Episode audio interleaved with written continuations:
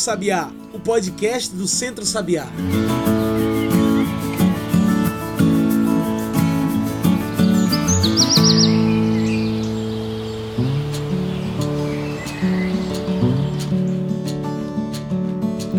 Olá e bom dia, boa tarde, boa noite para todo mundo que nos ouve agora pelo Spotify e também pelo Mixcloud. Eu sou João Lucas e está começando agora o Cantos do Sabiá, nosso podcast semanal sobre o campo, a cidade e o mundo. Cantos do Sabiá é o podcast do Centro Sabiá, então já segue a gente aí porque toda semana tem podcast novo, tem um episódio novo por aqui. Você também pode passar pelo nosso site e encontrar tudo que a gente produz. Nota aí, www.centrosabiá.org.br, tudo junto e sem acento. Você também pode nos encontrar pelas nossas redes sociais, que aí sim é por lá que você vê em primeira mão tudo que a gente está produzindo. Então já anota aí no Twitter, no Instagram ou no Facebook, procure por Centro Sabiá. E no programa de hoje vamos falar da vida, sobre a pandemia da Covid-19 que assola o Brasil e o mundo, e também sobre o Dia de Finados, um programa sobre cuidado, espiritualidade e conforto para todos e todas que perderam familiares, amigos e tantas outras pessoas no decorrer dos últimos meses. O coronavírus já está aí há quase um ano, desde dezembro e até então, infectando e assolando todo o mundo, todos os países. E além de uma discussão política, social e cultural, precisamos também refletir o nosso espiritual nesse momento tão difícil. Então é para trazer essa discussão, sobretudo nesta semana de finados e também do Dia de Todos os Santos, que convidamos para a nossa mesa virtual o monge beneditino Marcelo Barros. Marcelo Barros é escritor, monge e teólogo brasileiro. É especializado em Bíblia e foi do grupo fundador do Centro Ecumênico de Estudos Bíblicos, o SEB. Marcelo, é um prazer ter você com a gente aqui hoje. O senhor poderia se apresentar melhor para quem nos ouve, falar um pouco sobre quem é você e sobre o seu trabalho? Eu sou Marcelo Barros, sou monge beneditino. Meu trabalho é de assessoria às comunidades eclesiais de base e a movimentos sociais. Além disso, eu escrevo, publico muitos artigos, livros e vivo é, nessa, nesse trabalho de assessoria aos movimentos sociais. Muito bom. E já para entrarmos na nossa conversa do coronavírus, da pandemia e isolamento social, temos vivido tempos difíceis. Qual a importância de termos, além do cuidado com o contato físico, um cuidado com o nosso espiritual nesses tempos? Coronavírus, ele, de certa forma, veio revelar a gente a fragilidade da vida. É impressionante como pessoas que nunca pensaram numa, num risco de morte, ou tanto por serem jovens, fortes, ou por estarem uma vida que não leva a gente a pensar isso, e de repente com o coronavírus essa a gente vê em redor da gente pessoas se contaminarem, gente jovem morrendo, além das pessoas mais velhas. E isso é claro que nos leva a nos perguntar sobre o sentido da vida e sobre o modo de viver, o estilo de vida. Aí a gente percebe que o, a pandemia mostrou que o vírus foi muito mais mortal porque as pessoas não eram, não são capazes da solidariedade humana que é necessário para se viver no planeta juntos. Todo mundo depende de todo mundo. Todo mundo não somente é igual, mas todo mundo está no mesmo barco. Então, portanto, o vírus é mundial, é uma pandemia e não apenas uma epidemia. E, nesse sentido, o vírus ameaça todos. Mas vive essa contradição para poder escapar, a gente tem que se isolar. E, por outro lado, a vida de uns depende da vida de outros. Então, como fazer? Como viver isso? E aí, eu acho que a principal, o principal desafio espiritual que essa pandemia trouxe é ser capaz de solidão. Eu, por exemplo, estou há seis meses de certa maneira, preso em casa. É lógico que eu nunca vivi na minha vida um tempo assim. Isso exige a gente conviver com a gente mesmo, a gente aprender a usar melhor o tempo, a gente. É, é, é desafiador. Por outro lado,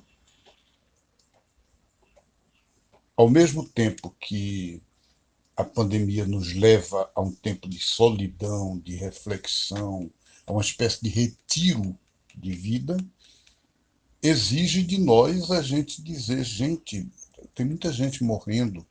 No Brasil são mais de 150 mil, 155 mil pessoas.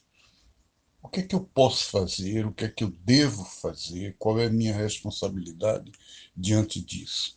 Então, a espiritualidade leva a gente a uma responsabilidade universal. O Papa Francisco escreve na encíclica Fratelli Tutti que a epidemia, a pandemia, o levou a pensar e escrever uma carta sobre a solidariedade universal. Já são mais de oito meses desde que o coronavírus chegou ao Brasil. O que o senhor tem percebido de mudanças nos comportamentos das pessoas? Dá para perceber um abalo pela pandemia? Dá para perceber, de certa forma, nos movimentos sociais organizados, nas pessoas conscientes. Sim. Na população assim em geral, na multidão, alguém que pega um, agora saia de casa e ande na rua, vê muita gente de máscaras, mas ao mesmo tempo as pessoas estão vivendo sua vida quase que normal, né? Quem quem vende na esquina está vendendo, quem. Então, nesse sentido, não há uma resposta única. Quer dizer, tem gente que se deu conta da pandemia e está reorganizando a vida em função disso, e outros que não percebem ou não podem mudar nada pela situação mesmo econômica, social em que vivem. Então, agora, um dos frutos da pandemia, na minha opinião, tem sido os movimentos de solidariedade na periferia. Minha irmã faz terapia psicológica por internet. A psicóloga dela é uma moça nova, recém-formada, e ela descobriu por acaso que essa moça, todos os sábados de manhã, ela não atende porque ela está indo às periferias de Recife levar água mineral que ela pega dos amigos, máscaras que tem o pessoal da família dela fabrica e outras coisas como solidariedade, como uma forma de dizer ao pessoal que está na rua, a gente está junto com vocês, nós somos irmãos. Ah, o tipo de solidariedade que ela faz não muda fundamentalmente a vida das pessoas, mas muda a vida dela é, da vida dela, o outro. Ela fica durante a semana, ela disse a Penha, pensando quando vai chegar o sábado. Quer dizer, uma moça que não, não é de igreja, não é de movimento social, é de classe média, eu conheço pouco, mas tomou essa iniciativa e não imaginou, quando começou, que aquilo ia mexer tanto com a vida dela. Mas tem muita gente fazendo isso além dos movimentos sociais, das igrejas cristãs. A gente fala muito, por exemplo, é, sempre de pentecostais, no sentido muito negativo, né? conservadores, apoiando pautas de direita, etc. E muitos, muitos pentecostais nas periferias estão abrindo casas, igrejas das pessoas e estão vivendo muita coisa de solidariedade. Marcelo, muitas pessoas perderam as suas vidas para a Covid-19. O que devemos fazer para procurar um conforto, um consolo em tempos tão difíceis? Eu acho que isso não tem uma receita. Eu não posso dizer eh, se deve fazer assim e pronto. Mas é muito importante a gente entender que foi uma, uma coisa muito imprevisível. Ninguém podia imaginar há seis meses, oito meses atrás que a gente passar por isso. E aí a gente tem que tirar uma lição disso os nossos irmãos e irmãs que se foram devem criar em nós o que se chama uma resiliência. O que é resiliência? É aquela propriedade de um aço que quanto mais ele recebe pancada e ele é batido, mais ele se torna forte. Ele não se torna fraco. As mães da Praça de Maio, na Argentina, a maioria delas eram mulheres de classe média alta, que a gente na gíria chama de dondoca, que não quer nada com nada, a não ser olhar-se no espelho e se embelezar e fazer operação plástica. E de repente essas mulheres perderam um filho na revolução, na no ato de querer mudar o mundo. Né? A ditadura militar argentina jogava de avião no mar ou torturava até matar. Algumas delas, ao perderem os filhos, se desesperaram perderam o sentido da vida e ou se suicidaram ou pegaram câncer de alguma coisa em seis meses. Mas muitas outras, a partir dali, tomaram a consciência social, fizeram o movimento Mães da Praça de Maio, e todas as semanas elas fazem, há anos, anos e anos, mais de 20, 30 anos, todos os dias, todos os dias, todos os dias em pé a manhã toda com cartazes diante do Palácio do Governo, exigindo justiça e libertação para o país. Mas, ao mesmo tempo, também sendo capazes de explicar, de fazer conferências, de, quer dizer, mudou a vida delas. Então, acho que a melhor homenagem que a gente pode dar aos nossos parentes que se foram é a gente se tornar pessoas muito mais conscientes e muito mais solidários. Muito bom. Gente, agora vamos fazer uma pequena pausa. Fica aí que a gente continua no instante essa conversa com o monge beneditino Marcelo Barros. Marcelo Barros é escritor, monge e teólogo brasileiro. É especializado em Bíblia e foi do grupo fundador do Centro Ecumênico de Estudos Bíblicos, o SEB. Fica aí que a gente volta já já.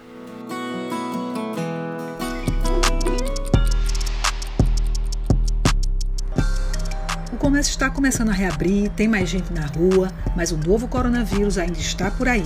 Por isso, se você tem condições de trabalhar, estudar ou resolver situações essenciais pela internet, continue em casa. Evite aglomerações e deslocamentos desnecessários.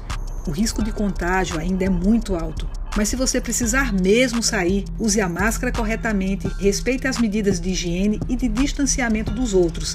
Se a gente descuidar, vamos todos sofrer as consequências: crescimento acelerado dos casos de Covid-19, sobrecarga do sistema de saúde e, de novo, medidas mais duras de distanciamento social.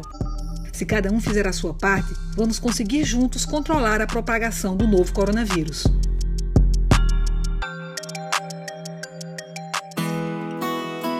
Já estamos de volta. A gente segue aqui conversando com o monge Marcelo Barros. Hoje estamos falando de espiritualidade para enfrentar a pandemia do novo coronavírus. Marcelo, e para quem perdeu algum parente ou um amigo para o coronavírus, qual a importância do luto, de atravessar essa fase tão complicada mantendo a fé, um psicológico saudável, apesar de tudo? Eu penso que a nossa homenagem e a manifestação de nossa, do nosso sentimento com os irmãos e irmãs que partiram deve nos levar a reorganizar a vida de um modo que tragédias como essas não se repitam. É claro que o governo brasileiro vai na direção contrária, está continuando a destruir o SUS, o Sistema Público de Saúde, e todos os dias tem alguma medida que vai contra o povo, contra a vida, contra a solidariedade. No entanto, o apelo que eu acho que a consciência da gente faz é a de nos reorganizar em um modo novo de solidariedade social. Mas também tem pessoas que não perderam amigos ou parentes nesses tempos de pandemia. O que as pessoas que estão, de certa forma, ilesas a essa pandemia podem fazer para ser apoio àquelas que perderam alguém? O que elas podem fazer para ajudar? Eu penso que a primeira coisa é a gente, ninguém de nós está sozinho, nem atua sozinho. Existem muitas organizações na sociedade que estão fazendo coisas importantes. Então, descubra quais são as organizações que estão em andamento, que estão agindo no seu bairro, ou ao seu lado, ou na sua rua, e se insira, quer dizer, entre numa coisa comum, não fique sozinho. Sozinho você vai fazer uma coisa ou outra, mas não vai muito além disso. E aí, quando você se insere e quando você entra numa ação em comum, aí você aprende e você ajuda os outros também. Então, eu acho que a primeira coisa é essa: é se inserir naquilo que está acontecendo. Segundo, tomar uma consciência social e política. O pessoal de governo de direita, quando fala do vírus e da doença e da pandemia, é para aproveitar-se, é para instrumentalizá-la politicamente. Nós não podemos fazer isso. A gente tem o exemplo de Cuba e da Venezuela, que, mesmo sendo governos de esquerda, têm se solidarizado com o mundo inteiro. Tem, Cuba tem mandado médicos para ajudar na, no, na, na pandemia em países que são contra Cuba, e eles mandam porque se trata de uma coisa da humanidade. Então, a gente aprende, assim, a ser solidários universalmente e a poder mostrar aos nossos adversários que quando a gente age, a gente não faz como eles, a gente é mais humano e a gente quer uma forma nova de vida para toda a humanidade. Como falei anteriormente, é preciso que se cuide do corpo, mas também da cabeça nesse tempo de isolamento. O senhor acredita que o cuidado psicológico e também espiritual devem andar juntos para enfrentarmos essa pandemia? É sem dúvida nenhuma, um não existe sem o outro. Quer dizer, o cuidado corporal, sanitário, o cuidado da saúde, lavar as mãos, usar máscara, se proteger, ele pede da vida da gente também um querer viver. Ele supõe que eu tenha consciência de que a vida não me pertence como propriedade. Que eu não tenho direito de dizer a vida é minha, eu faço o que eu quero com ela. Essa não pode ser a mentalidade da gente. A mentalidade da gente é: a vida me foi dada como missão. Então, como eu cuido dela? Como eu faço com ela para viver melhor e para que ela seja fecunda para meus irmãos e irmãs e para toda natureza, para toda, para mãe terra, para as águas e para a vida. Muito bem. Como nossa conversa está chegando ao fim, trago o nosso quadro especial do podcast, o Mete o Bico. Mete o Bico é o quadro para você trazer os seus pontos finais para essa nossa discussão. Bora lá? Marcelo, pensando nesse dia de finados em meio a uma pandemia do novo coronavírus, é que eu pergunto: como manter a fé apesar de um cenário tão difícil que enfrentamos hoje no Brasil? Mete o bico. Nesse dia de finados, o presidente da Conferência Nacional dos Bispos do Brasil, CNBB, está propondo que, como um ato de comunhão e de solidariedade com a natureza, mas também como homenagem aos nossos irmãos falecidos, cada pessoa procure plantar uma árvore. Isso às vezes é possível, às vezes não é possível. Eu que moro num apartamento, como é que vou plantar uma árvore? Então, não sei. Mas é uma coisa a se pensar e a se tentar. Penso que, ao contrário do que a pergunta é formulada, pergunta foi formulada dizendo: como é possível manter a fé diante de uma situação tão trágica? E a minha formulação seria o contrário: seria o que seria de nós se não tivéssemos fé numa situação tão trágica? Ou como é possível não ter fé? Sem fé, a vida perde o sentido. Num caso deste, né? porque nada explica nem o econômico, nem o político, nem o cultural. Só a gente só consegue enfrentar e assumiu uma missão de viver num mundo tão inóspito, tão árido, tão seco, tão cruel, se a gente levar dentro de nós esse fogo que ninguém apaga, que não consegue ser apagado, a fé. A fé não quer dizer certezas. Eu tenho muitas dúvidas e eu tenho direito de duvidar. Não, isso não tira minha fé. A fé não significa adesão a dogmas. Eu não gosto de dogmas. A fé significa adesão a um projeto de construção de um mundo novo possível. E aí, se eu acredito em Deus, Deus é o fiador deste projeto. Se eu não acredito em Deus, eu tenho fé na vida. Eu tenho fé em vocês. Eu tenho fé de que a gente é capaz de fazer um novo mundo possível.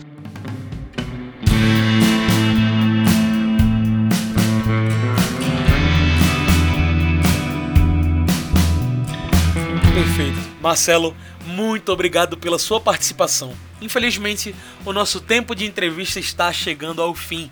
Tem alguma mensagem que você gostaria de deixar para quem está nos ouvindo? Alguma consideração final? Eu participo de um grupo chamado Ágora dos Habitantes da Terra. Ágora é aquela, aquele espaço nas cidades antigas gregas onde os cidadãos se reuniam para decidir os destinos da vida, da cidade, etc. E a humanidade agora precisa de uma ágora dos habitantes da Terra. A ONU, ela é uma organização de governos e não é de cidadãos. E os cidadãos não têm nenhuma representação. Então a gente precisa de que a humanidade se manifeste pelos bens comuns da humanidade, por exemplo, a água, a terra, o ar, que não tem preço, que ninguém pode vender nem comprar. A gente precisa que a humanidade se manifeste de que as vacinas sejam bens comuns para todos e não sejam vacinados quem tem dinheiro e quem não tem dinheiro morre. A gente precisa com urgência de que todo mundo se ligue a todo mundo e assuma ser cidadão e cidadã não somente do Brasil, não somente de uma cidade, mas do planeta Terra. Nós estamos em véspera de eleição. O modo como você vota em vereador ou em prefeito da sua cidade, um voto consciente, um voto solidário e um voto para mudar, revela que você aceita ser cidadão ou cidadã da terra. Então, cuide bem do seu voto. Não vote nem por interesse pessoal, nem por familiares, porque deve favor a ninguém, nem por conveniência, nem por ressentimento. Ah, em tal pessoa eu não voto porque não gostei que ele fez tal coisa. Pense no projeto que está por trás de cada candidatura e exija que a candidatura se comprometa com projetos. E aí sim, vote consciente e não só ao votar no município, mas entre nessa campanha de que a humanidade inteira forme uma grande ágora dos habitantes e das habitantes da Terra. Muito obrigado, Deus abençoe. Contem comigo e até qualquer hora. Muito obrigado, gente. Hoje conversei com o monge beneditino Marcelo Barros. Marcelo é escritor, monge e teólogo brasileiro. É especializado em Bíblia e foi do grupo fundador do Centro Ecumênico de Estudos Bíblicos, o SEB. Então é isso, pessoal. Estamos chegando ao fim de mais um Cantos do Sabiá. E lembre de nossas redes sociais, viu? É por lá que você se informa sobre tudo que estamos fazendo. É só procurar no Facebook, no Instagram ou no Twitter por Centro Sabiá.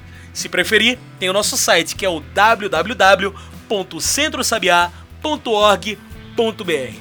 Esse podcast foi produzido e editado por mim, João Lucas, com a supervisão operacional de Darliton Silva, o comunicador popular do Centro Sabiá. Tchau, pessoal, e até o próximo Cantos do Sabiá.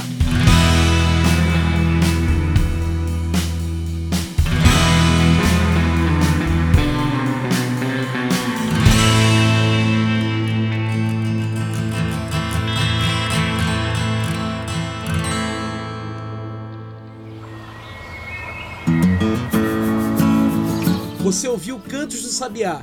Cantos do Sabiá é o podcast do Centro Sabiá em parceria com Brasil de Fato.